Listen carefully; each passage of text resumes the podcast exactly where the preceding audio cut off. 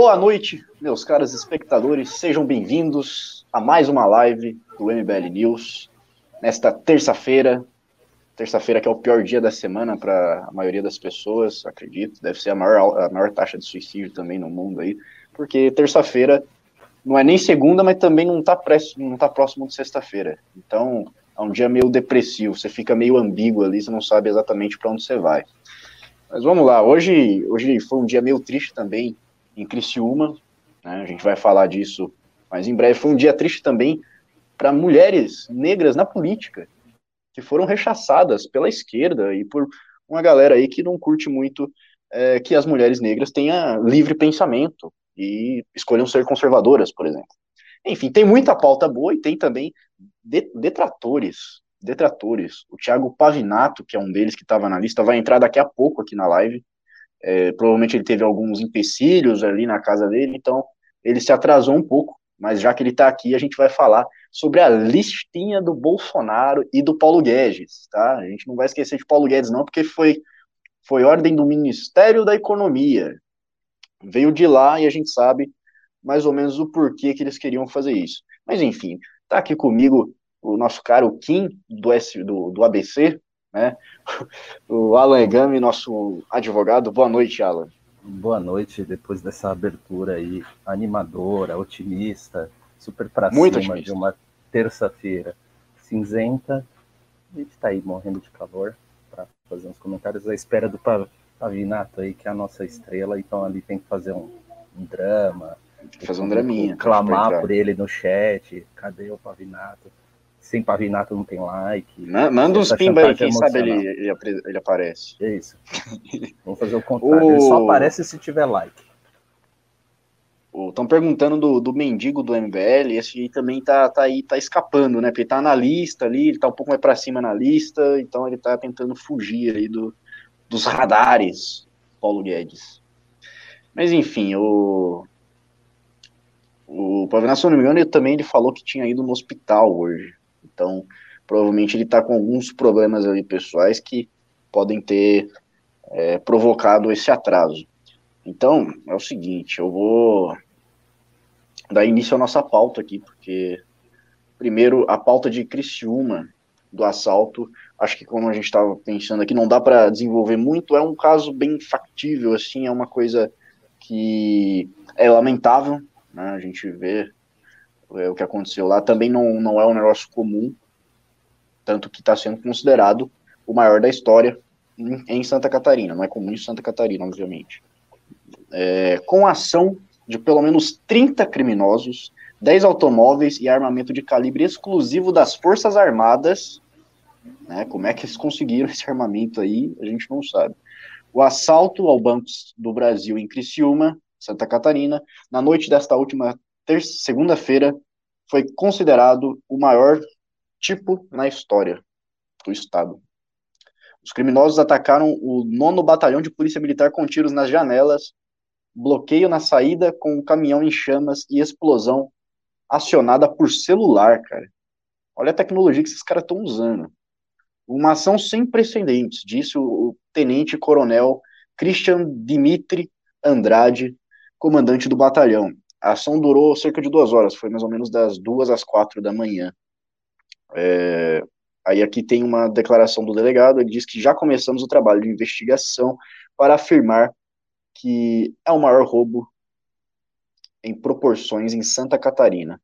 Enfim, é, agora eu acho que resta a gente aguardar os desdobramentos da, da investigação desse caso, para a gente ter é, mais alguma coisa mais factível para a gente falar sobre o assunto e tal.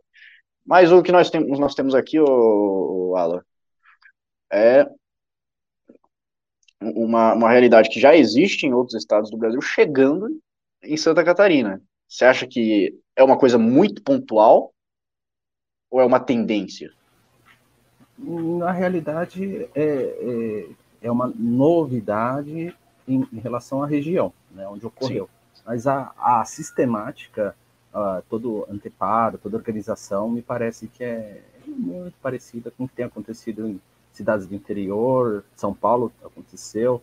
Isso é, aconteceu bastante no Nordeste, Sorocaba. Sorocaba teve em Campinas, né?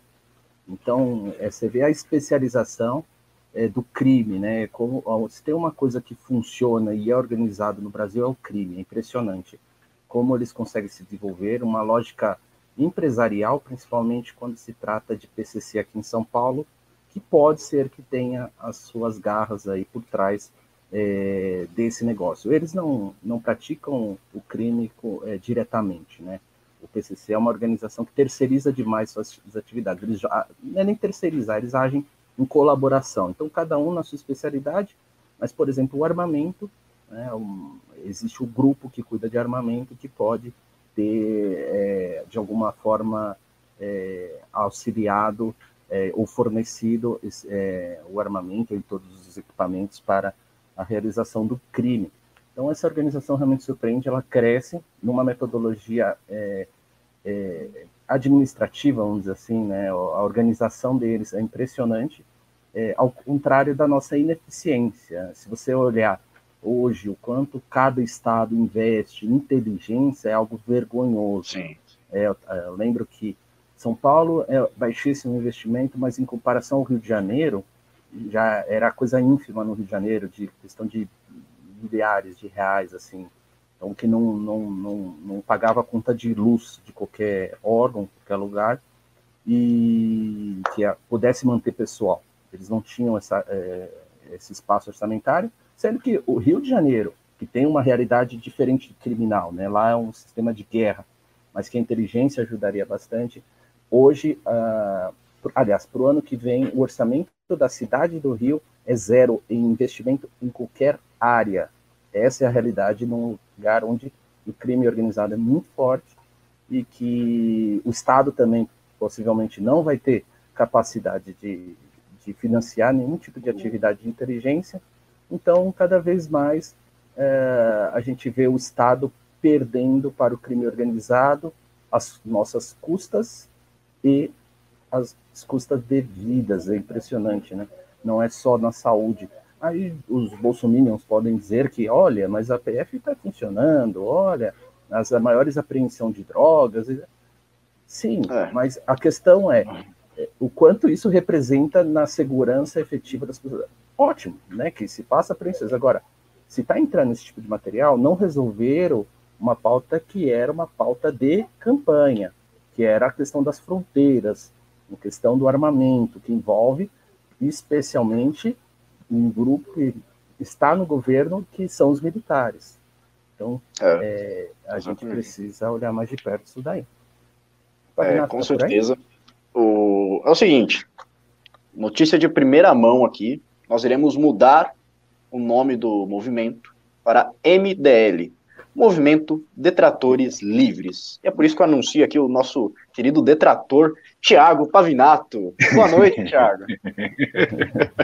A minha mãe me ligou, ela estava toda preocupada. É verdade, é verdade. É Ei, verdade. qual foi a sua, sua reação? Seus canalhas! Seus bolsonaristas, vocês estão deixando a minha mãe preocupada! Vocês não têm mãe, não! Seus filho de chocadeira. Mostra a foto do velhinho Guedes para ela falar esse aí que é o perigoso aqui que eu tô sendo ameaçado, que ela fica mais tranquila. É, seus filhos Não, de fala chocadeira. Que, ah. Fala que ele só, ele só ameaça para semana que vem. Ah, na semana que vem eu faço. Mas ele nunca faz. Então não precisa se preocupar. Não, mas não, ele é só ameaça. Ele é só ameaça. Ele, olha, eu imagino o sofrimento que deve ser a mulher dele, né? Que quando ele sai, se vai jantar, ele bebe uma ou outra ali, ele fala: Ó, oh, essa noite vai ter, hein? E nunca tem. Uh, movimento de trator tem. Teixeira Livre. o detrator é, do, é. Muito bom. Mas aí, ô, Paulo, qual foi a sua reação quando você viu pode, nome, Pode ter meme do riso, né? É o, eu não é o sei. detrator. É, é, é verdade, Pavinato detrator. O Renan também detrator, né? Todos não vai ser a Kombi. Detratores. Não, não vai, vai, ser, mais a Kombi, vai ser o trator. É o trator. É o trator dos. É o isentão detrator. É o isentão detrator. E não, foi muito maravilhoso, sabe? É, a, a, a, minha editora me ligou perguntando se eu não quero lançar nada. Né? Outra editora ligou, sugerindo um livro. Tá, tá sendo maravilhoso, né? A receptividade. É um reconhecimento, na verdade, né? De seriedade do, do, do trabalho, é um reconhecimento é, de, de objetivo alcançado, né? Através das nossas redes sociais. É como se eu estivesse recebendo uma comenda. É como se eu estivesse recebendo a, a, a, a, qualquer comenda, qualquer, a Cruzeiro do Sul. É como se eu estivesse assim, recebendo a comenda Cruzeiro aí, do Sul. ah. não, também não, não, não faz muito isso, não puxa muito sardinha, porque você está na mesma lista que o Felipe Neto, tá? Não pode ah, esquecer mas... isso aí. Emir Sader, tem, tem uns bons ali. O Felipe Neto falou que vai fazer uma festa, né? Que chama The, The Traitors. Mas eu não vou, porque eu sou bloqueado. Ele me bloqueou também na semana passada, Felipe Neto. Só, só, é assim, só, pode, só pode detrator nessa festa aí? Só pode detrator. Puta piada maravilhosa! Essa é boomer. É uma festa que só pode detrator. E é isso aí. Eu recebi muito alegre. Eu só fiquei preocupado com a minha mãe, então eu quero mandar o Paulo Guedes tomar no olho daquele lugar que todo mundo sabe qual é. Quero mandar o Jair Bolsonaro tomar no olho daquele lugar também para ele ver como é gostoso, entendeu? Quero mandar eles a puta que eles pariu, tá? Por terem preocupado a minha mãe, só por isso. E de resto é, é, é uma honra, é como se eu estivesse recebendo a comenda Cruzeiro do Sul, né? Tá? É uma lista de 80 e poucos, mas os detratores são 50, não é? Os detratores. Então, assim, então é. É, é. um reconhecimento. É um reconhecimento. É, pelo menos, tô, pelo menos né? não está no mesmo lado que o Rodrigo Constantino, por exemplo. Não, veja bem, veja bem, nem, nem daria para estar tá do lado dele, porque ele ocupa todo o espaço ali. Né? Então não dá para ficar ali. Ele ia acabar me ofuscando. Então, desculpe essa piada politicamente incorreta, mas é politicamente incorreto que eu sou e É, mas é de direita, pode fazer. É de, é, de direita, você não de pode direita, mas pode fazer. É, é, o Jô Soares você não pode fazer, uma com o Rodrigo Constantino pode, né? E assim vai a vida. Mas assim, eu fiquei muito. Eu fiquei muito feliz, sabe? É, eu recebi com, com grande. Para usar palavras é, mais, mais, mais castiças, né? Eu recebi a notícia com grande regozijo. Olha só, hein? Enriquecendo o vocabulário da noite aqui. O, é, é, o seguinte, é o seguinte, 730, 330 pessoas que estão assistindo a live não deixaram um dedo no joinha ainda. É. Deixa o seu dedo no joinha, tem que explicar todo dia, eu vou, eu vou repetir, né? Tem o algoritmo aqui. Não. Você se o algoritmo ser, vê, se o algoritmo vê que quem está assistindo está gostando dessa live, ele vai mostrar para outras, outras pessoas, porque quando mais pessoas veem um vídeo do YouTube recomendado, mas o YouTube ganha dinheiro, então eles vão é, fazer esse favorzinho aí se você deixar o seu dedo no like. E já chegou uns pimbas aqui sobre o assunto. Eu quero mandar também que, mensagem é, tá, aqui tá para o pessoal do meu grupo, o meu grupo de WhatsApp, sabe quem eu tenho grupo de WhatsApp junto? Assim, Manda toma lá. cuidado que escreve. Não vão falar que vocês traem a mulher, não vão falar que vocês traem o homem de vocês. Não vão falar besteira, Tá? Não vão falar, fazer confissões em grupo de WhatsApp que eu tô, porque provavelmente o seu telefone também está monitorado. Tá? Então, se você está num grupo de WhatsApp que eu estou, maneira, vai, é. vai na manha, porque eu não tenho problema. Eu falo o que falar, para mim então, não tem o que fazer chantagem, entendeu? E tudo que eu falo no WhatsApp, eu falo aqui. Né? Infelizmente, vocês têm que me ouvir falar tudo que eu falo em qualquer lugar. Agora, você que está num grupo de WhatsApp que fala, ah, eu peguei a vizinha, minha mulher não sabe, sabe, eu dei uma, uma, uma eu dei um, um, um, beijo grego no meu vizinho, e então aí tome cuidado, tá? Se você tem segredos, está no mesmo grupo de WhatsApp que eu, não é lugar de compartilhar. E quanto ao assalto ao Banco do Brasil, hum, fala lá que você não deu a sua opinião. Eu sinto muito, mas assim, sem arma se assalta muito mais. Olha só, mas É, é, é que, o, é como o Alan falou, né, o crime organizado no Brasil é a única coisa que é realmente organizada e que funciona. E é tanto organizado por facções criminosas quanto pelo crime institucional, né, o crime que está dentro das, das instituições. É, olha só, tá subindo aqui os likes, estou gostando de ver. Vou ler esse piminha aqui do Draxas32 que mandou 5 reais e falou: Movimento Tratores Teixeiras Livres. Parabéns a todos por esta grande fusão de empresas. É isso aí. O pai do seu neném mandou 10 reais e falou: se fosse vocês, já faziam um meme com a notícia. Próximo que falar que são irrelevantes, vocês esfregam na cara. Investigados ilegalmente por petistas e bolsonazistas. Bolsonazistas é pesado, hein? mas enfim. O, é, é, isso, é isso. O MBL está sendo derretido, está sendo morto. O MBL acabou desde 2016, né, desde 2015, quando nasceu. A galera tá tentando com todas as forças enterrar, mas não vai, a gente continua. É que nem a, a mosca na sopa do, do Raul Seixas. Não adianta, não adianta chamar o DDT, porque não, eu, eu não vou ser. Como é que é? Detetizado. É dedetizado. Né? Eu, eu, Arthur Duval, se ele estiver assistindo aqui, eu falei certo. Uhum. É, vou, vou, eu vou Você acha que o Arthur Duval está assistindo isso aqui? Não. ah, eu sei então exatamente o que está um fazendo beijo, agora. Né? Eu quero mandar um beijo para Fernanda Montenegro. Ó. Obrigado por estar tá assistindo, tá? Esse momento o Arthur Duval está lendo espero mais que... livros, porque o, Felipe Neto mandou ele ler mais livros. Então... Espero que o Silvio, ah, o Felipe Neto não, não mandou agora. É. Um lugar. Eu, eu espero que o Silvio, Silvio Almeida não esteja assistindo agora, porque a gente vai falar aqui de um tema polêmico, pode até envolver racismo estrutural aí. É o seguinte, a prefeita eleita em Bauru é o hum. novo alvo do ódio do bem. A mulher jovem eleita na cidade de Bauru, São Paulo, é, ela é jornalista, se chama Joellen Rossim, do Patriota, olha só, foi alvo de mensagens racistas publicadas em um grupo de WhatsApp e em redes sociais nesta segunda-feira, dia 30, e afirmou que não vai se silenciar.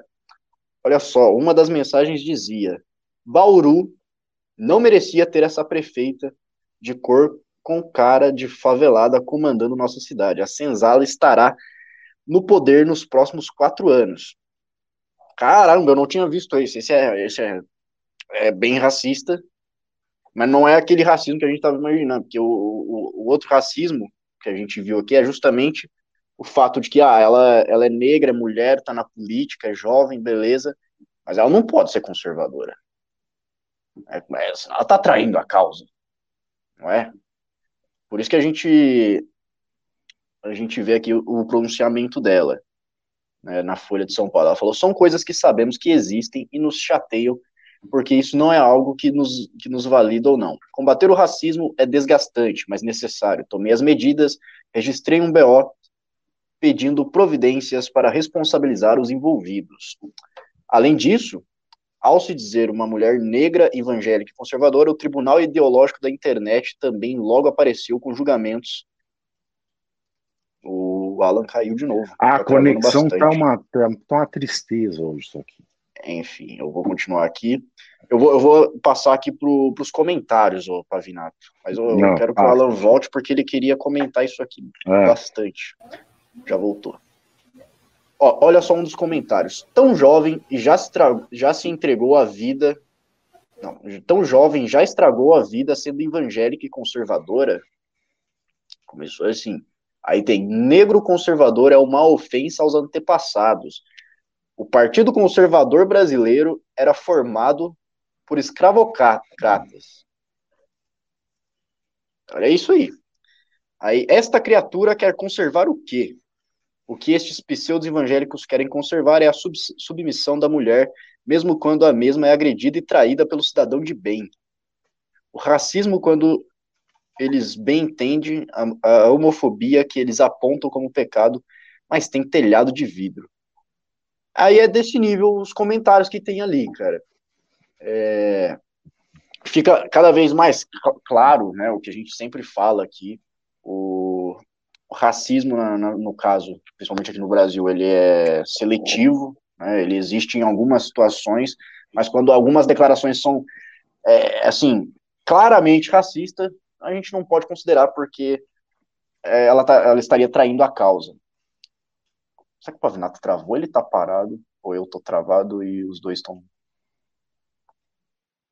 Puta merda, hein? Tá foda isso aqui. Você tá me ouvindo, pelo menos, Russo? Ah, é. eu voltei, eu voltei agora. Tá russo, tá russo hoje, tá russo, tá russo. Nossa, tá muito ruim.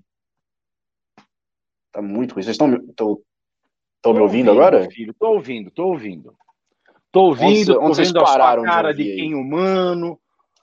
Tá tudo em ordem aqui. Com o cabelinho cortado aí, batidinho. Ó, tá bonitinho o, o russo, né? Quem Não, acha que eu, o russo eu, tá uma gracinha hoje, manda um coraçãozinho no chat. Quem quiser o WhatsApp onde... do russo, me fala não, que não, eu não tem, não.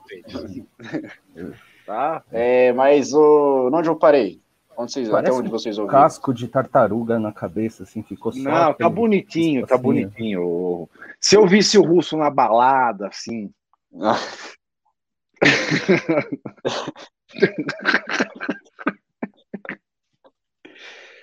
ah, é.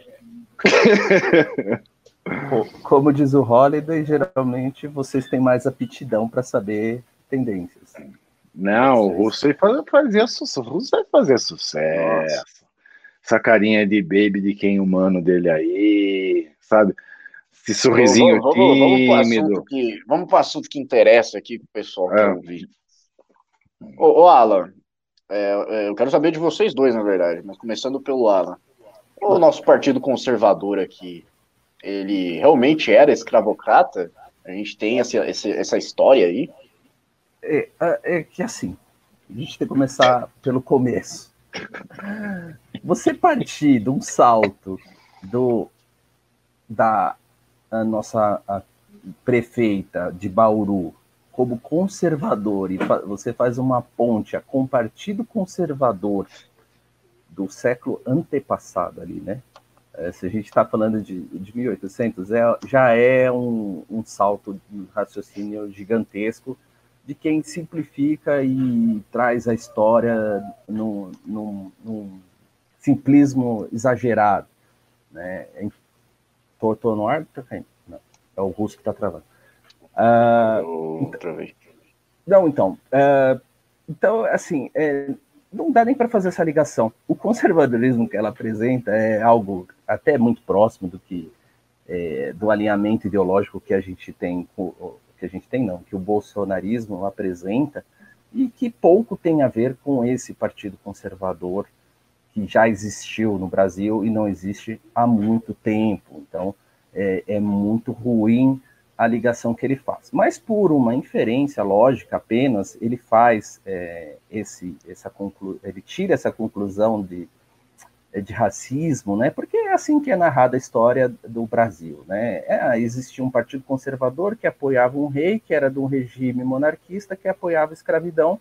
Logo, o Partido Conservador era um partido racista e ela não pode ser é, conservadora. Quer dizer, é, é, o tipo de exercício que alunos de oitava série é, receberiam zero por fazê-lo se o professor não for marxista, logicamente. Né? Se ele for marxista, ia adorar essa conexão que foi feita pela, pelos esses ofensores.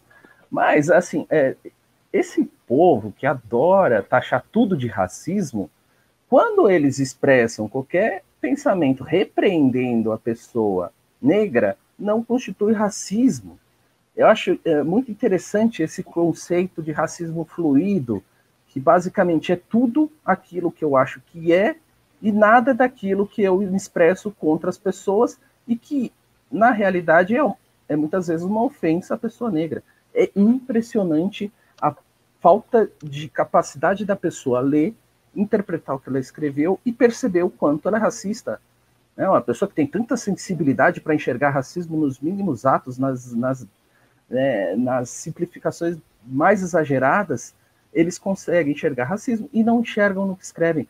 Comportamento idêntico, idêntico ou pior a gente viu nos posts que o Guto fez, aquele, aquele Rios, o TikTok, que ele solta fogos é, em comemoração à derrota do Boulos, E as pessoas fazem esse mesmo tipo de comentário. Por quê? Porque ofenderam o Boulos. E se ofender o Boulos, quem é racista é o Guto. Eles chegam ao extremo do, do, do raciocínio tão é, imbecilizado que eles não, eles eles defenderem um, um, uma ideia, uma posição ideológica, eles se sentem defensores do, de um grupo que, se esse grupo defender é, qualquer causa contrária, ele se torna racista. Logo, um negro pode ser racista e um branco pode ser o antirracista. É muito louco isso, eles conseguem chegar a esse raciocínio.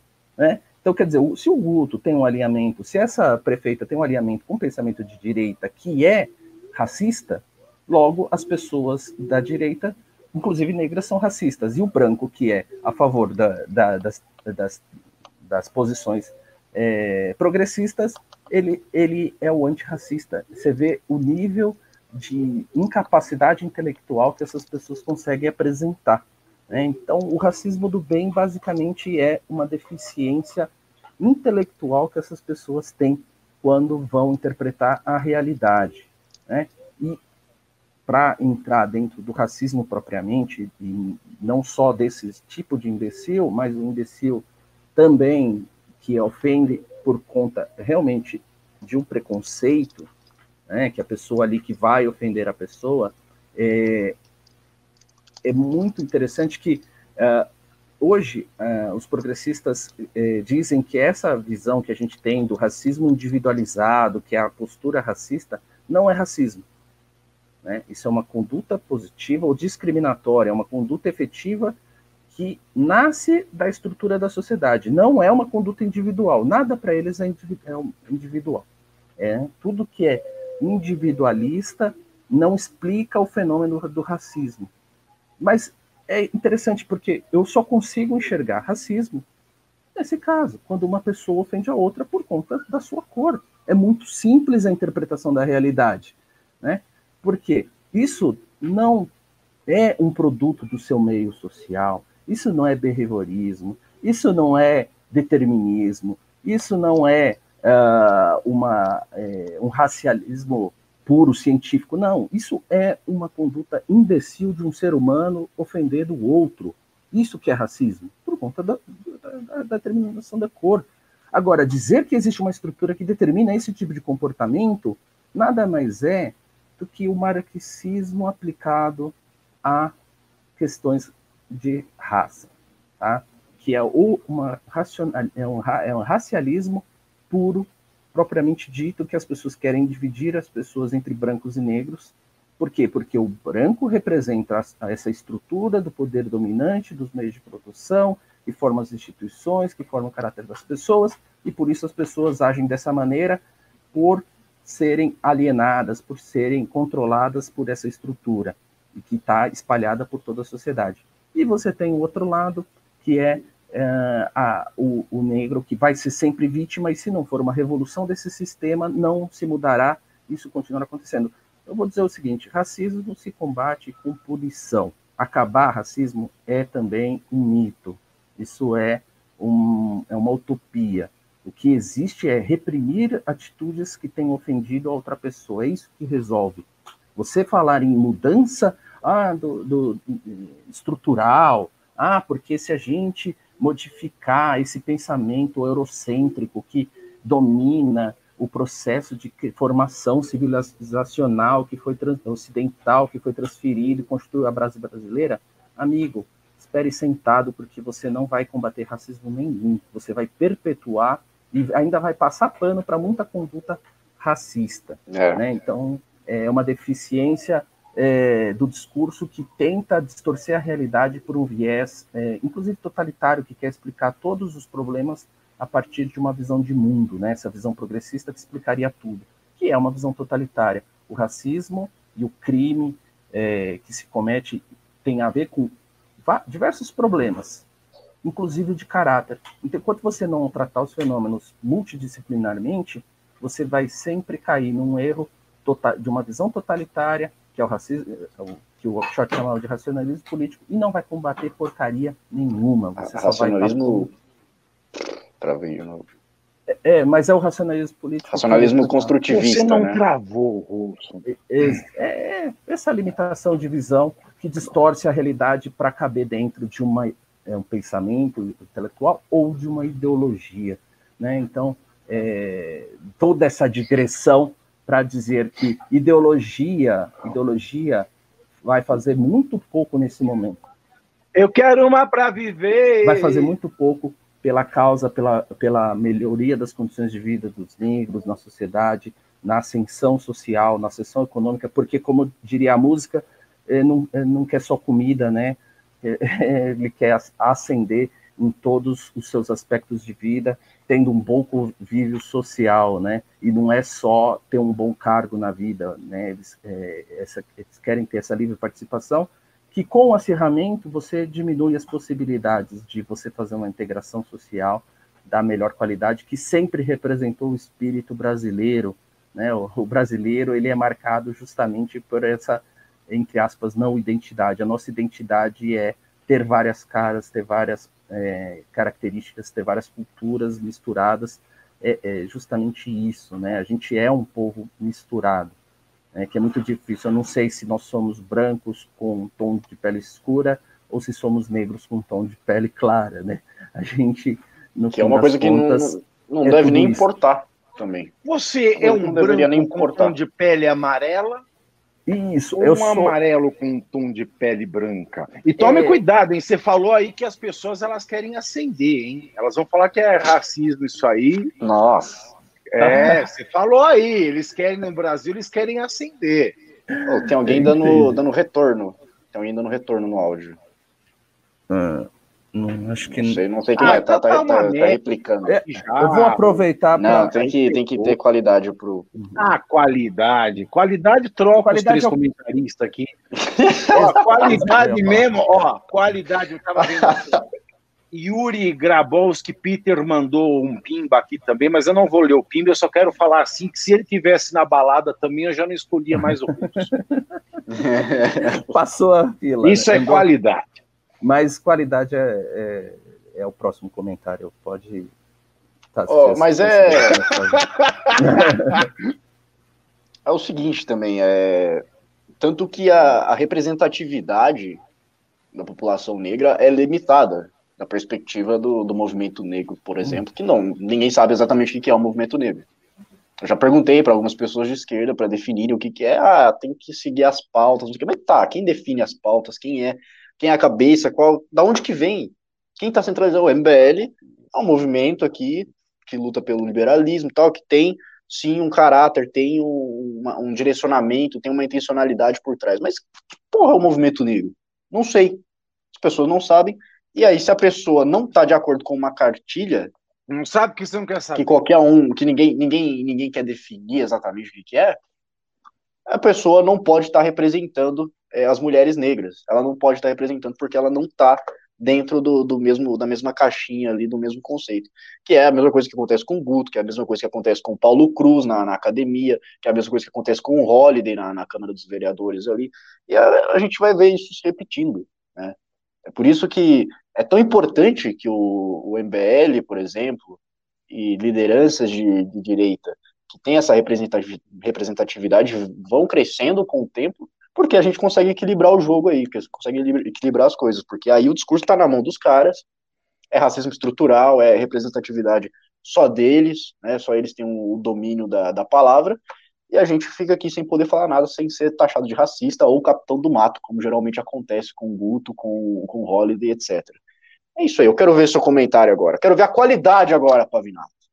Hoje de manhã, acordei às 6h30, tinha eu uma reunião com um colega em, em, em outro país deste planeta, então, por conta de fiz horário, fiz a reunião às seis e meia.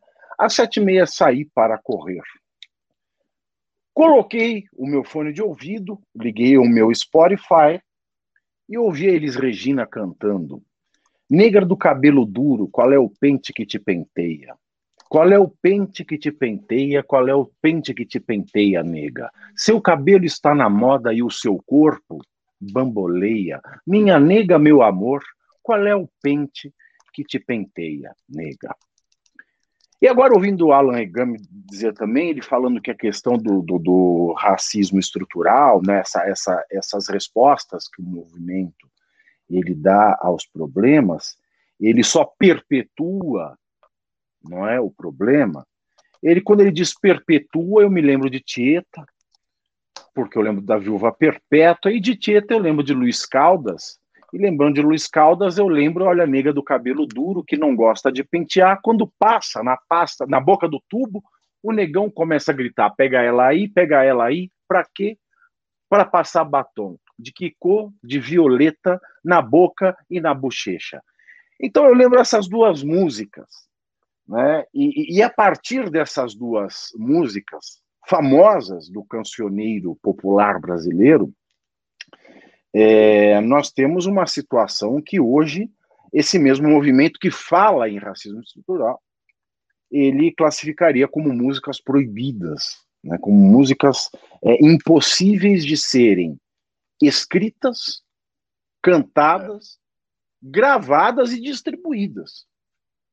Veja a que fizeram com, com, com Monteiro Lobato. Também. Né? Acabaram umas músicas que não dava, cara.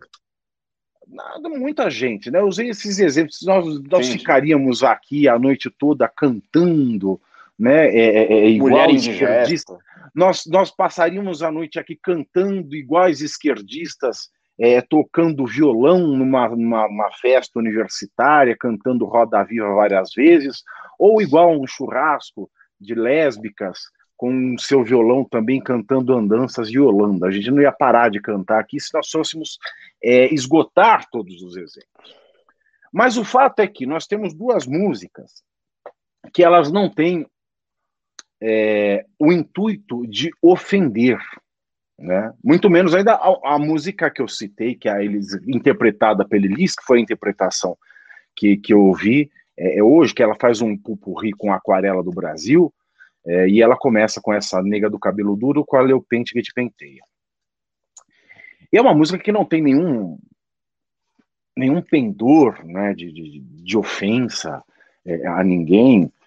Então, é uma música que até exalta né, a, a beleza da, da, da, mulher preta, mas que, por falar da, da, que o cabelo é duro, né, soaria ofensivo. Então, a polícia do politicamente correto, ele impediria que a música fosse escrita, se fosse escrita, fosse cantada, se fosse cantada, fosse gravada, se fosse gravada, fosse distribuída. Isso é tudo uma deturpação da, do problema real e é o que a gente é, é, volta a discutir mais uma vez. Isso se aplica não só ao movimento negro, mas também ao movimento gay, ao movimento LGBTQIA, que é o meu caso. A gente tem ali é, é, o Holiday, e, e, usando o Holiday como exemplo é, é, é, de um preto que não é bem quisto pelo movimento preto. Eu sou um gay que não é bem quisto pelo movimento gay. Então eu sei o que é viver essa questão.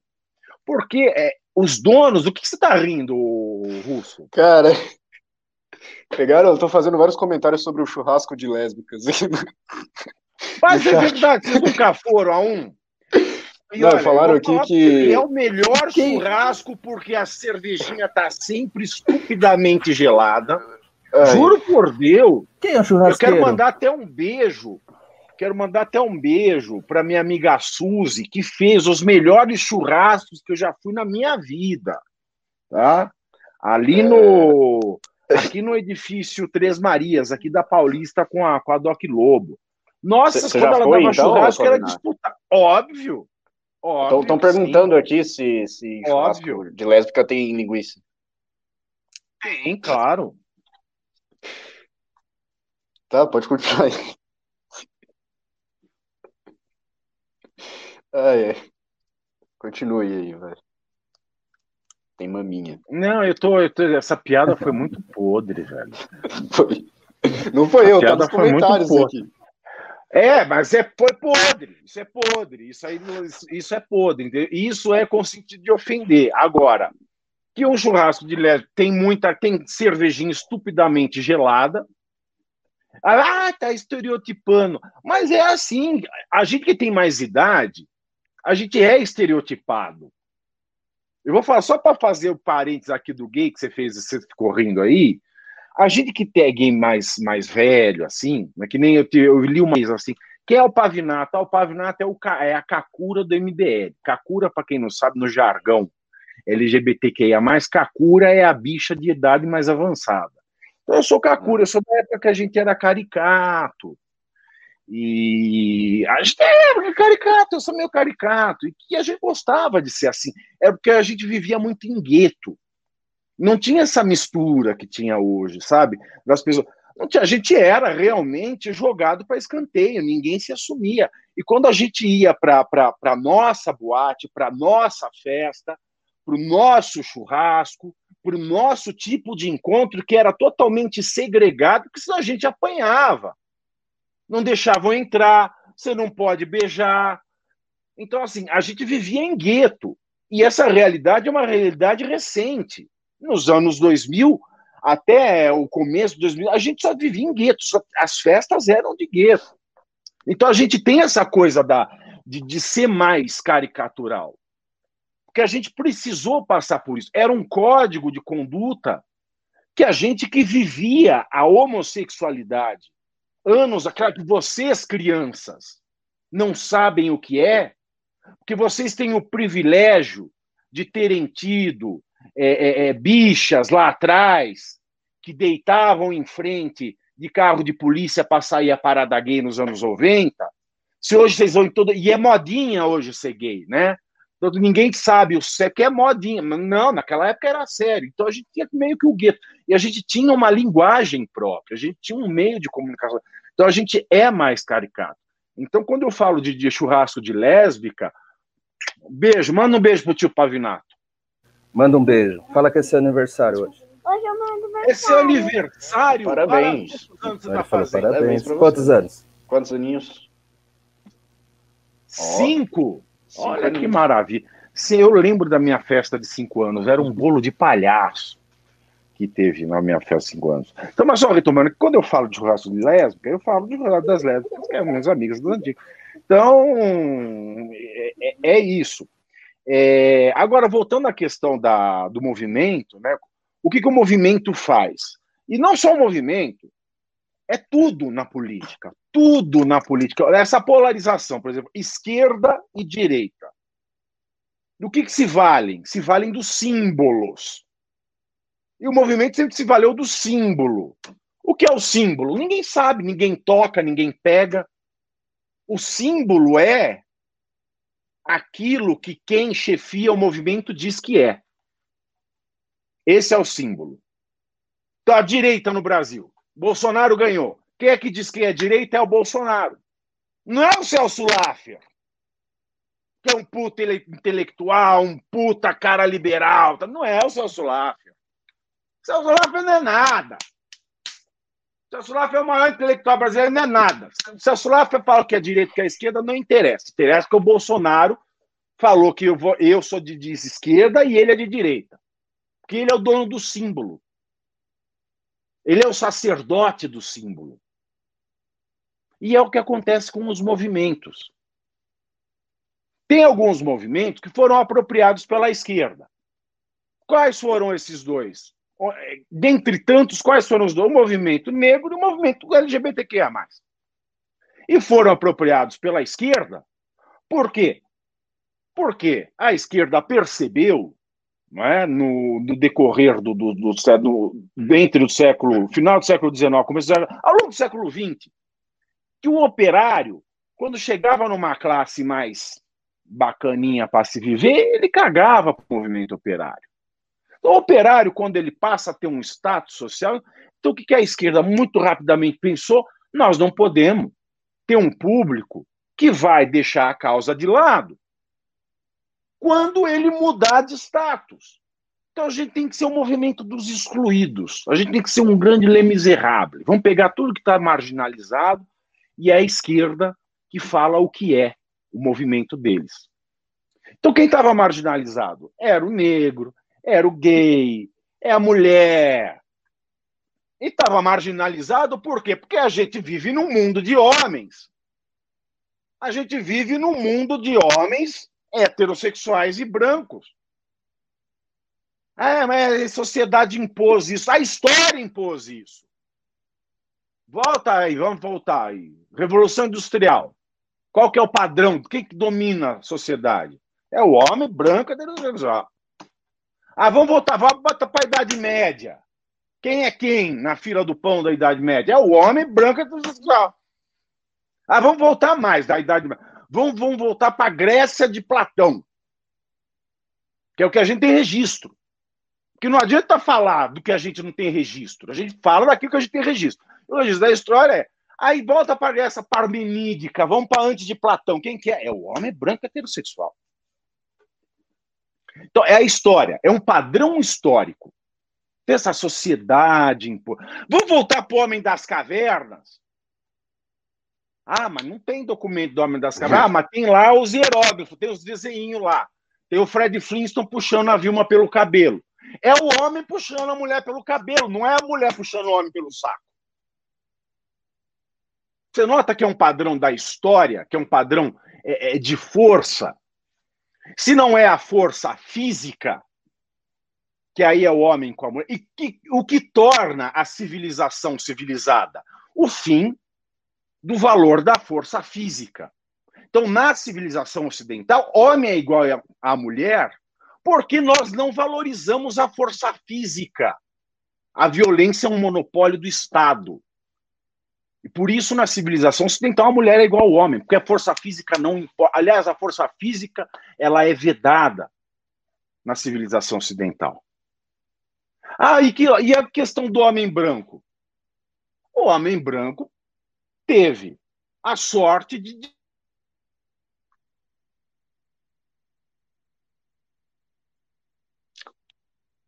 Você mutou. Você, você se mutou aí. O homem branco, ele teve a, a, a, o homem ocidental teve a sorte de se desenvolver tecnologicamente, intelectualmente, intele, nem, nem digo intelectualmente, porque aí fica aquela coisa de valorização, né, do relativismo, é uma cultura tão tecnologicamente desenvolver é, vapores, tiares, tecnologia, armas, armas ele teve a felicidade de se armar melhor. Ah, foi o homem. Não, vamos fazer justiça ao Alan Aqui foi o homem chinês que inventou a pólvora. Mas quem é que. Não foi a China que inventou a pólvora? Quem fez a pólvora? Não, eu não tenho nada a ver com a China. Eu sei que não, mas eu estou enchendo o saco. Eu sei que você é, é, é, é japonês. Mas quem é que fazia comércio com a China? Não era a África. A África estava fora dessa rota. O tribalismo africano fechou a África para comer. E a África teve a infelicidade de tribos escravizarem tribos e venderem a própria gente para o homem branco que estava se desenvolvendo tecnologicamente. Então, isso é o curso da história. E o curso da história deixou a mulher marginalizada, porque a mulher era mais fraca, fisicamente, e as conquistas que ela foi tendo na civilização ocidental foram decorrentes da desvalorização do uso da força na civilização ocidental. E também nós temos à margem o gay, eu, a lésbica, o transexual. O transexual que é uma realidade milenar. A gente vê lá as hijras na Índia, né, numa cultura de 5 mil anos. Então, assim, tudo ficou à margem. Que quem não dominou ficou à margem. E quem ficou à margem foi capturado pela esquerda no século XX. Ah, por que, que o homem branco não foi capturado? Porque ele nunca teve a margem. E quem não está, quem está acima, quem está a vangar, quem está à frente, não quer sair do poder. Quem está no poder não quer sair do poder. Quem domina não quer deixar de dominar. É. Enfim, é uma questão histórica. Então, quando a esquerda ela pega os movimentos, ela vira o sacerdote do símbolo. Ela é o sacerdote do que é negro, do que é negritude, ela é sacerdote do que é ser gay. E ela exerce esse sacerdócio de modo não a equalizar a situação, não de modo a colocar a cabeça do homem branco heterossexual, que sempre esteve dominando o mundo, com um raciocínio da civilização ocidental moderna, que é baseada nos direitos fundamentais, que tem que ser baseada na tolerância, que é, que é valorizada na, na, na questão do indivíduo.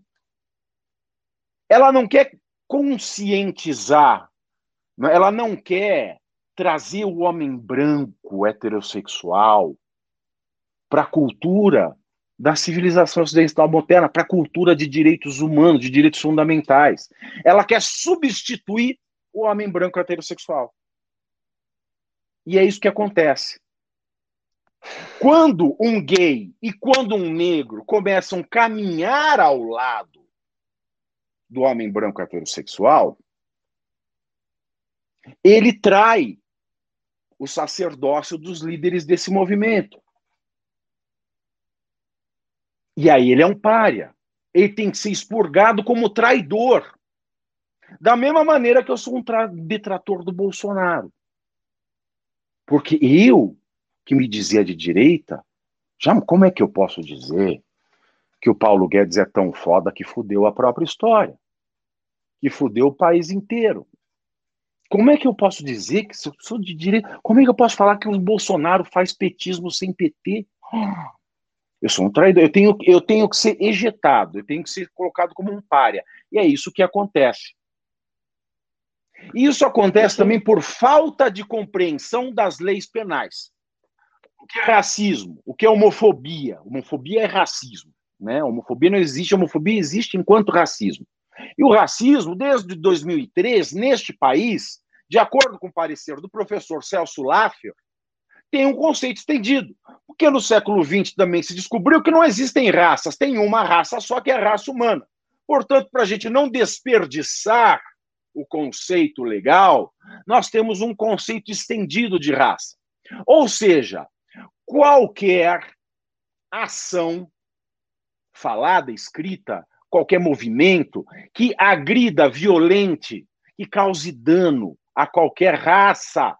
E o que é raça? Se existe uma raça, a raça humana. Qualquer grupamento humano que se assimila biologicamente ou culturalmente, e assimilando-se biologicamente, fenotipicamente ou genotipicamente, ou seja, por dentro ou por fora.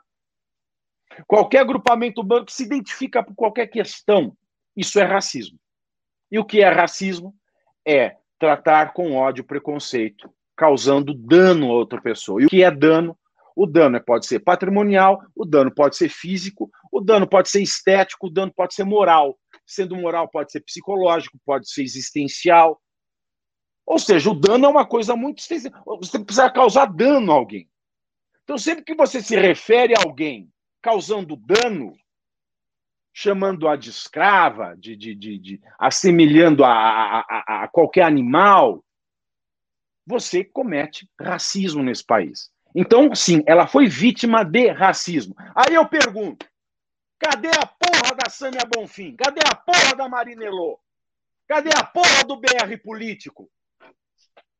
Cadê a porra da revista Fórum? Que quando teve a minha linguinha lá, que eu tava falando bobagem pro Fernando olha, ele é misógino. Estamos em defesa das mulheres. Agora eles vêm e falam isso pesadíssimo, muito mais pesado que aquele cara do, do entregador lá de Uber, Rap, e foi humilhado pelo cara. Muito mais sério, não, tão sério quanto, tão grave quanto. Cadê esse povo todo? Aí não tá. Por quê? Porque a vítima, a vítima, ela ousou se rebelar ao sacerdócio do símbolo. Então, assim, não é que não teve, teve racismo. Acontece que os sacerdotes do símbolo não consideram como tal, porque essa pessoa é um pária para a causa. Não é que essa pessoa, não é que a negritude dela não importe, mas a causa importa. Mas ela não pode ser defendida, porque ela é um risco para os donos do símbolo. E isso acontece vergonhosamente com a guarida da nossa imprensa, que, repito, foi tão humilhada, tão desmerecida pelo Jair Bolsonaro ao longo do mandato dele, 2019 e, e, e neste ano, que ela poderia se sair muito maior desse massacre de Bolsonaro, mas o que ela fez, ela se mostra que realmente ela é antidemocrática quando ela não realiza debate em São Paulo. A gente acompanhou aqui o debate presidencial americano, mas não acompanhou, não teve debate aqui em São Paulo. E agora, quando chegam coisas de misoginia, racismo, machismo, é seletivo. A imprensa publica aquilo que o sacerdócio do movimento manda. O crime existe, o crime foi cometido e o crime há de ser punido. Agora, nós não podemos esperar que a mídia dê espaço, já que a mídia, ela comprovadamente puxa a sardinha para o lado dos donos, dos sacerdotes, dos símbolos da esquerda. Muito obrigado. Olha só, Pavinato, acho que a produção esqueceu de te avisar que a tua aula era nove e meia. Não agora. Ah. É por isso que eu tava com saudade do Pavinato. Ele veio aqui, deu uma, deu uma excelente aula. Muito boa essa, essa digressão que você fez aí. Imagina, Acho Alan, que ficou não, bem claro. Não, fala as besteiras que eu falei, não. Que o Alan deve ter pescado. Eu falo besteira não, meu Alan Pesca. Não, não fala, hein? Não, tanto... não me deva. Não, me. Não, não, não, jamais. Não, até é, é, essa é a perspectiva mais interessante, realmente, da, desse posicionamento. Né? Você fez um panorama bem amplo, né, trazendo aí do que é a história, mas a chavinha da, desse discurso, a estratégia que, que é utilizada pelo progressismo, está justamente no que você falou na cooptação das minorias, né, o lumpen proletariado, e, por exemplo, Silvio Almeida, hoje é o grande bastião aí da, da, da luta antirracismo, etc e tal, e você percebe qual que é a especialidade ou um grande pensador dos estudos de Silvio Almeida? Jorge Lucas. Por acaso. Que é, é justamente exato. aquele que traz a teoria, a modificação da ideia do simples proletariado, né, adaptando esse pensamento é, para a modernidade, quando você vê o aburguesamento da, da, da, do proletariado que passa a ter uma melhoria de vida e ele se acomoda e aí ele fica incapaz, tão alienado que ele é incapaz de é, é, respeitar aí a, a imposição da, da ordem histórica e ele fica ali acomodado. Então passa a chance e ele é, não é mais utilizado. É, e aí esse conceito ele é aperfeiçoado pela ali a escola de Frankfurt isso ele é aprofundado, ele é assim, é, de, é, como é que eu posso dizer? Ele é analisado por suas várias formas e que afeta especialmente o campo da linguagem, que mais para frente, influenciado por essa mesma escola de Frankfurt, você tem Michel Foucault, né, que vai trazer essa ideia do estruturalismo, né, da microfísica do poder, né, e que ele vai juntamente ali com a gente é, tem ali a questão da linguística, que ela também carrega essas características, esse conteúdo, né, de forma adaptável a determinadas condições, e que eles fazem com que o marxismo passe a integrar a intelectualidade e todos os campos dos fenômenos da sociedade que vão gerar esse discurso que, se você resumir em outras palavras, em cima do que você falou, que é assim o ponto de partida, que essa questão da marginalização eu substituiria por um outro termo que seria, na realidade, o ressentimento. Exato. Tudo que Sim. existe na, na, na, teoria do progressismo hoje é puro ressentimento. Puro ressentimento. E você mesmo mencionou que na sua época ali de, de batalha ali, de afirmação, né? E, e, essa é a melhor política afirmativa, é afirmar-se a si próprio perante a sociedade, e era uma cultura que existia nessas minorias. Então você não baixava a cabeça para ninguém, você não deixava ser diminuído, até por isso que havia essa extravagância toda, porque era uma forma de você não se permitir a se sentir inferiorizado ou vitimizado. E é uhum. hoje o ressentimento que alimenta a postura do vitimizado, que é a postura Exato. contrária Exato. daquele de oposição a uma estrutura dominante ou de poder, né? mas que é, de uma forma ou de outra, na, é, o, a base do discurso revolucionário de esquerda há muito tempo. Se você olhar, por exemplo, a estrutura do Manifesto Comunista, tem pouca ciência ali, tem pouco é, embasamento lógico, né? Ali é uma mera correlação para agitar as emoções das pessoas, para elas se sentirem como oprimidos, para elas se tem números então, falsos. E assim traz o despertar da consciência para a sua vitimização, que é basicamente revoltar-se com, com a sua condição.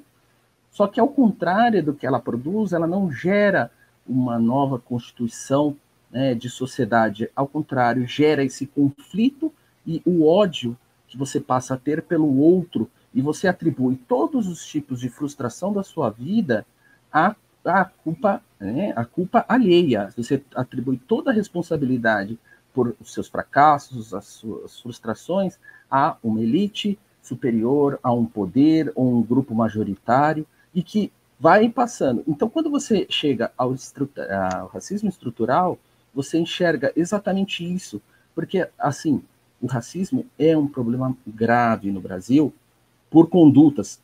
É, é uma gravidade diferente dos Estados Unidos? Não sei, eu não vejo graus nesse sentido, né? Eu vejo que existe um problema com maior ou menor intensidade, né? Até por conta da miscigenação. Mas existe. Agora, atribuir isso a todo problema que existe dentro da sociedade é confundir racismo com desigualdade. E aí a gente passa a tratar desigualdade como a necessidade de uma revolução da sociedade, da estrutura da sociedade. Quando, na verdade, Exatamente. O problema não é esse racismo da estrutura instituída por uma elite branca. Não, é uma, é uma condição histórica, não dá para se negar, mas por correlação você determina vários fatores. Por exemplo, é um salto intelectual você dizer trazer da escravidão para a atualidade os problemas. Existe, ele é um fator importante, é um fator importante, mas que uma pobreza que também afeta diferentes grupos, né? E que, como você vai enfrentar isso? É revogando o que aconteceu? Não existe isso. É não. trazer uma reparação histórica como existe comissões instituídas para isso dentro do governo? Não. Na realidade, é, é, isso é o que o racismo estrutural prega, né? O antirracismo prega que deve ser instituídas políticas dessa natureza para mudar a estrutura. Na realidade, é você identificar os problemas da desigualdade. O rico dos anos 50, poucos são os mesmos ricos do ano 2020. Você tem mobilidade social interna, tá? Você tem mudanças, nações acontece isso. A Argentina de 1920 era rica mais do que os Estados Unidos, que não é mais a Argentina de 1920. Então,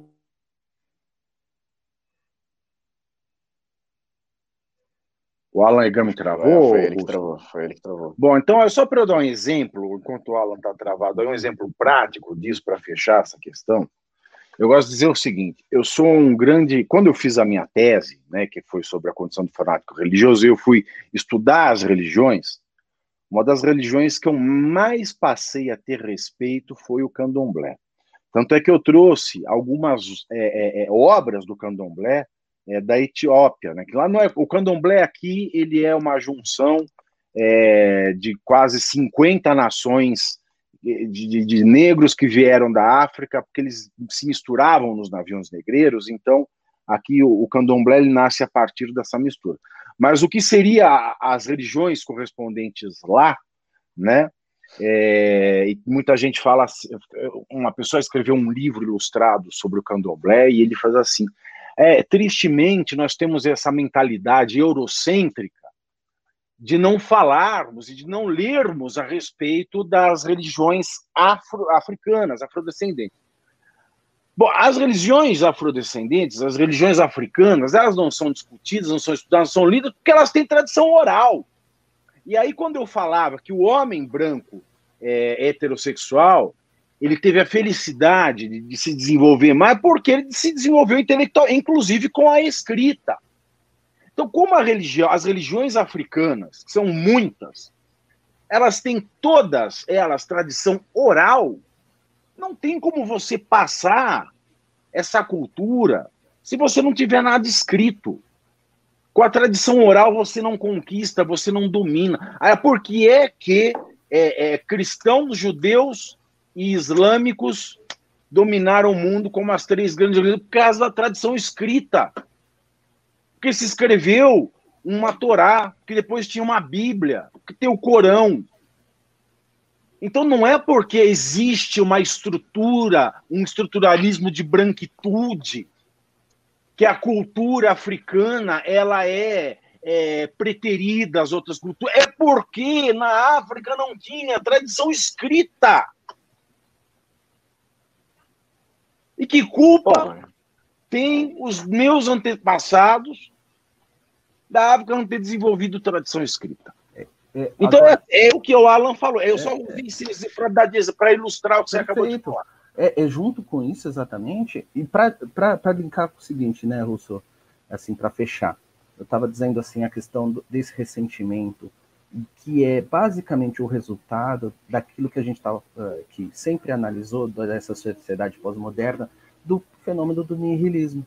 Né? Então você enxerga que uh, você, nessa sociedade, o Ricardo fala muito da moral, né? que é constituída pela, sim, pelos valores sim. progressistas, etc. E tal. Isso tem muito a ver com um fenômeno que o Nietzsche se preocupava demais, que era esse tipo de pensamento. Que era o, o, o niilismo inverso, né? É, é, é, não, é, a etapa anterior ao, ao que ele apregoava, o super, para a transformação. O que, que aconteceu? O ser humano se deixou, a, a, a, se apegou a uma moralidade da impotência, o ressentimento é uma das coisas que Nietzsche mais condenava. Se você procurar lá na genealogia da moral, ele fala, Sim. trata disso especificamente. É esse tipo de atitude, esse tipo de pensamento de vitimismo que é, é que é uh, o, o, o, mal a moral de rebanho, do né? desenvolvimento. Né? E, deixa de rebanho que ele, que ele, que ele condenava moral... também na, na própria Perfeito. moral cristã, né? E que você é, aí você passa a ser é um discurso da servidão, ao contrário do discurso de senhor, que é, é que é necessariamente a, a, você se submeter à vontade de poder, que se expressa por essa elite. Essa elite exerce a sua vontade de poder, instituindo um monte de bobagem na cabeça das pessoas e exercendo um controle social, né, a partir dessa mentalidade. Agora, o ressentimento é, que nem o, o Pavinato estava dizendo, é como você consegue transferir para um negro hoje, né, de 20 anos, a ideia de que ele representa essa esse, é, como vítima da, do, da, da, dos ascendentes africanos dele, não tem uma conexão oh. com essa, esse pensamento. Ô, né? Alan, queria só colocar aqui também que, né, se a gente for pegar o, o Leviatã do Thomas Hobbes, a gente enxerga ali o estado de natureza, né, em que a, funcionava claramente a lei do mais forte. Né, Mas que é uma, quem tinha é uma, mais, é muito maior grande, recurso. viu, Russo? É um, é Não, um estado aí, de natureza, é um problema muito sim, grave. Tá? Sim, é, sim, eu, eu, eu, entendo, eu entendo isso aí. Mas partindo ali do, do pensamento que a gente estava trazendo do Nietzsche, ele pega um pouco disso, ele bebe um pouco nessa fonte justamente pelo fato de que é, a, a, a, moral ela surge justamente numa tentativa de você é, contrariar essas forças naturais, né? E aí seria a moral uma representação do oprimido, do fraco, né? Que pega mais ou menos o que o Pavinato estava falando. Exato. E aí o, o, Nietzsche ele já vem com uma outra porrada também, que é o, o niilismo, que é uma forma meio invertida de niilismo que ele fala, que é o, a negação de tudo e tudo que tudo que é, o que é, é a vida, é a realidade, é o status quo. Então, essa negação do que é, que é aquela estrutura que, é que, você acredita, aquela estrutura que você estava falando que as pessoas enxergam uma estrutura racista, ele não vai aceitar isso e vai idealizar uma realidade que seja é, não racista. Mas que é uma realidade que não é possível dele alcançar. É uma idealização. Então, o niilismo que o Nietzsche traz aí é um pouco diferente. É justamente a negação do real. É a exaltação de um ideal em detrimento da realidade. E é isso que acontece muito em todos esses, esses movimentos do, do, do comunismo, do, do, fascismo, que chega até, até hoje com essa galera com esse pensamento é, de negacionismo. Né, e assim. emendar, emendar um, um, uma questão interessante. Quando você traduz para ressentimento, aí você pega como um, um jovem que mora na vida Madalena, branco, de olho azul, consegue se indignar da mesma forma. Como é que ele pode ser o ressentido? Ele pode ser ressentido simulando, interiorizando esse raciocínio como virtude. Então, ele, como ah, é, é, aquele iluminado que consegue enxergar essa injustiça social toda, ele consegue se equiparar no, no lugar né, daquela outra pessoa como vítima, e aí o ressentimento, ele é um ressentimento fingido, que nada mais é o que a gente encontra em toda esquerda progressista, que é a hipocrisia. o ressentimento fingido São é todos... a hipocrisia. Oh, agora, agora também deixa, deixa o Vamos dizer, Fernando Pessoa, o poeta Deus, é um Deixa o, o eurocentrismo em paz ali. Ah, os caras fazem revoluçãozinha antropológica lá, falam, ah, não pode mais falar de ser, ser eurocentrista. Ah, ou você sim, acabou. E outra coisa. Não, e como, outra, é, que você, como é que você vê uma aula dessa e não deixa o seu like? Não, eu, eu tinha raiva, o professor de geografia, ele falava, ah, você, você tem, tem que botar o Brasil no meio. Põe o Brasil. Aí o mapa ficava tudo cortado, velho. Tudo bagunçado. Fazer geografia direito. Agora, você quer. Ficava um fual, o mapa. Você quer é, combater o eurocentrismo? Faz que nem o Japão fez na, na no seu é. feudalismo. É. O Japão é um país muito racista. É, não, não, mas é assim, padres, jesuítas, eu te dou aí umas horas para você embarcar para fora. Não embarcou, fecha e passa a régua, entendeu? É assim que você. Só assim para você acabar com o eurocentrismo e olhe lá, né? E depois ali de 400 anos, oh, 300 anos a gente é, é, o, o, o, Voltaire dizia que foi assim que, que a China e o Japão se livraram da, da intolerância religiosa. Do, o Cândido otimista. Pessoal, eu vou, eu vou seguir para os pimbas aqui, porque, nossa, já é quase. Vai, segue para o Pimba, filho. pimbas é. para a gente ler, hein? E o Pavinato segue tem aí. aula daqui a pouco. Segue aí, Eu não sei se eu tô travando ou não. Não, acho que eu não tô travando. Tô falando. É isso aí. Vou, vou seguir aqui, hein? O Sussa05 mandou 200 o valor de 200 esse, da moeda esse coroa tá muito tcheca. engraçado, velho. Moeda coroa tcheca que eu fui ver aqui, ó, ele mandou 200, que equivale a cinquentão, um pimbaralho muito Não, deve valer nada ser coroa tcheca. Deve valer menos, deve valer 50 centavos. Ele mandou parabéns pelo trabalho. Vamos detratar tudo. Ah, é um bom, um bom um bom jargão, hein? Vou detrator! Bordão. O Yuri Grabowski, Peter, mandou cinco reais e falou é, protestante, entre parênteses, né, o evangélico protestante, não é sinônimo de ser conservador. Aliás, o protestante rompeu com o conservadorismo católico na época. Não é mesmo? É. O você... Isso é uma coisa que eu, que eu iria falar, assim, muito rapidinho. Ela, o Brasil não tem que ter, não tem conservador. É aquele negócio do símbolo. Aqui fala que tem conservador porque o povo acha que tem, mas não tem. Conservador, conservadorismo é para nações. O Brasil não é uma nação. O que é uma nação?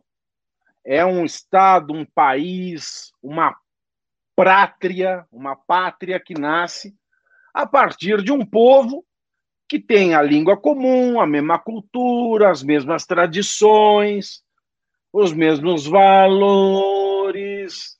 O Brasil é um país à força, é um país de dominação.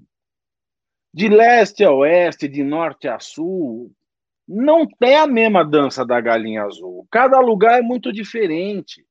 A gente tem estado que é comprado.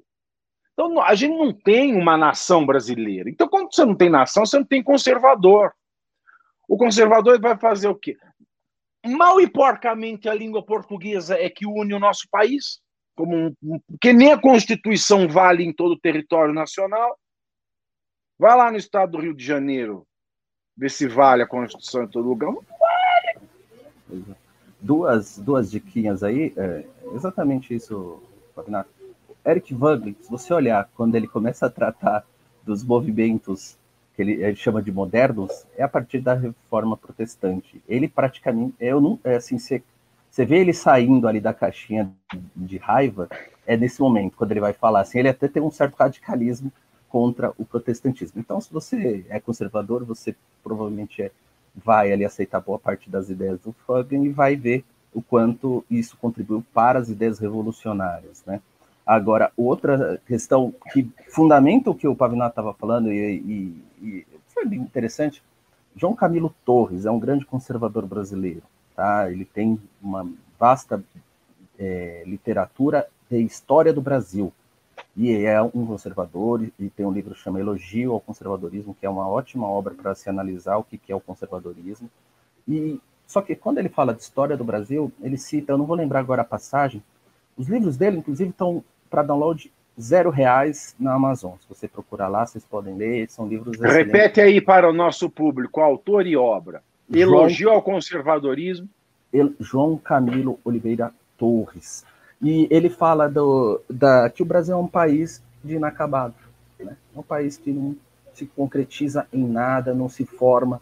Ele, né, então, ele traz aí todos os elementos que formam as ideias do Brasil. Ele estava reunindo isso tudo em várias obras e, e, isso é uma característica nossa, que é o que o Pavinato fala. Aí, e se fosse ter um conservador, Alan Egani, se fosse ter a figura do conservador brasileiro? O conservador tá? brasileiro isso, não, não é esse negócio... no YouTube, entendeu? Exato. Não, mas assim, não é youtuber, né?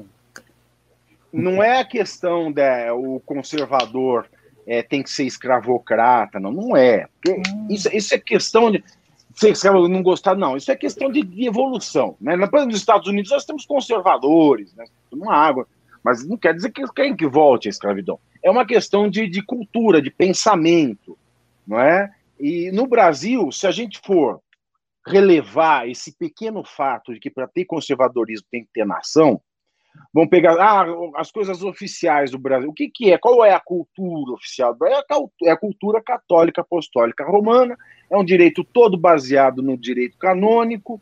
Então, assim, o cara tem que ser, no mínimo, católico apostólico romano para falar que ele é conservador. Né? Mas assim, não é o caso também. Então não dá para do Brasil. Sabe quem você pode citar como conservador e para essa elite é, progressista não é aceita? É o Luiz Gama. Se você olhar todos esses abolicionistas, oh você vai encontrar o que era o conservadorismo. Ah, mas eles faziam oposição ali muitas vezes ao Partido Conservador. Amigo, é uma questão da política. Agora, confronte as ideias. Esse cara não vai encaixar no perfil do Zumbi dos Palmares, porque logo ele não é aceitável no meio progressista. Entende por que ele não é aceito? Mas esse cara é o modelo de pessoa abolicionista que carregava princípios conservadores, que hoje seria o conservadorismo que a gente pode definir como boa doutrina, né? O contrário do reacionarismo, que é bem colocado pelo João Camilo em, nessa obra aí que eu citei como conservadorismo.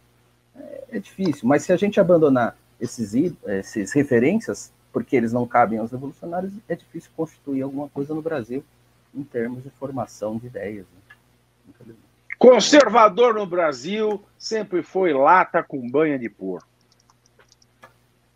É o seguinte, o pai do seu neném mandou 10 reais e falou: se a internet não funciona ou fica abaixo de 40% permitidos em lei, devem ser descontados da mensalidade.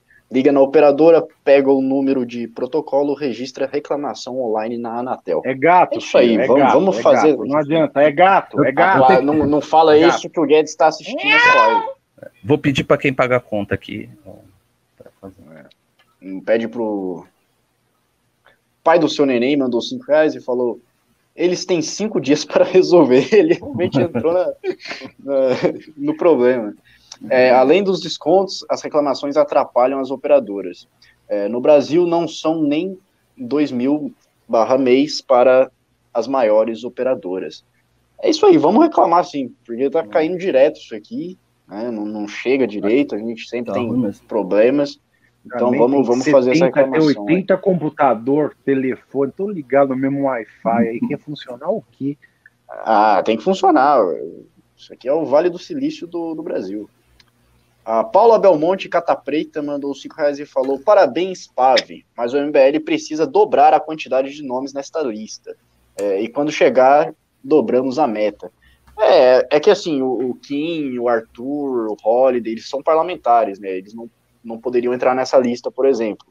É, mas o, o que pegou de fora ali são os influenciadores e os jornalistas. Então, por isso que o, o Renan e o Pavinato são detratores do MBL. O Plínio Bert mandou cinco reais e falou pimbinha para ajudar o movimento que deixa tanto o governo quanto algumas esquerdas ofendidinhas. É, beijos, mãe do Pave. Russo tá gato, hein? Ah, obrigado. O, e mandou tá, hashtag ah, você também pegava ele, hein? É, você também pegava ele. Se tivesse uma balada, ele escondidinho ali, ó. Não, tomando eu não vou, eu não vou embalar.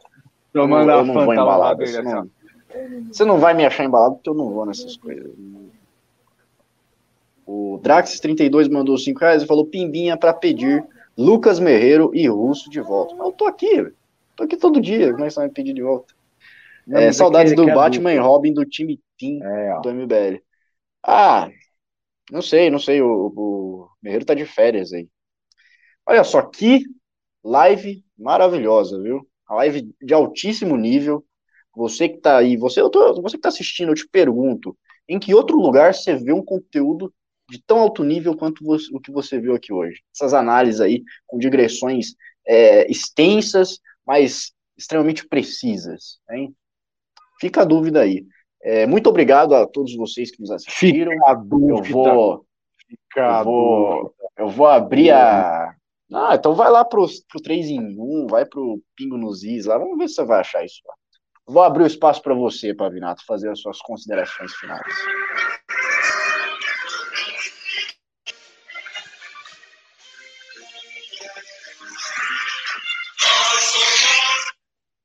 Nossa, tá meio estourado esse áudio. Tá estourado, vou abaixar aqui um pouquinho então.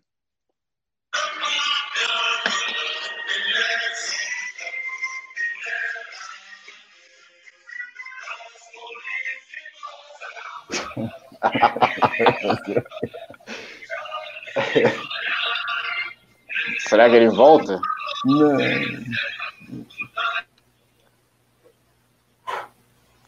Bom, então dê suas considerações finais aí, o, o, Alan. É um prazeroso programa.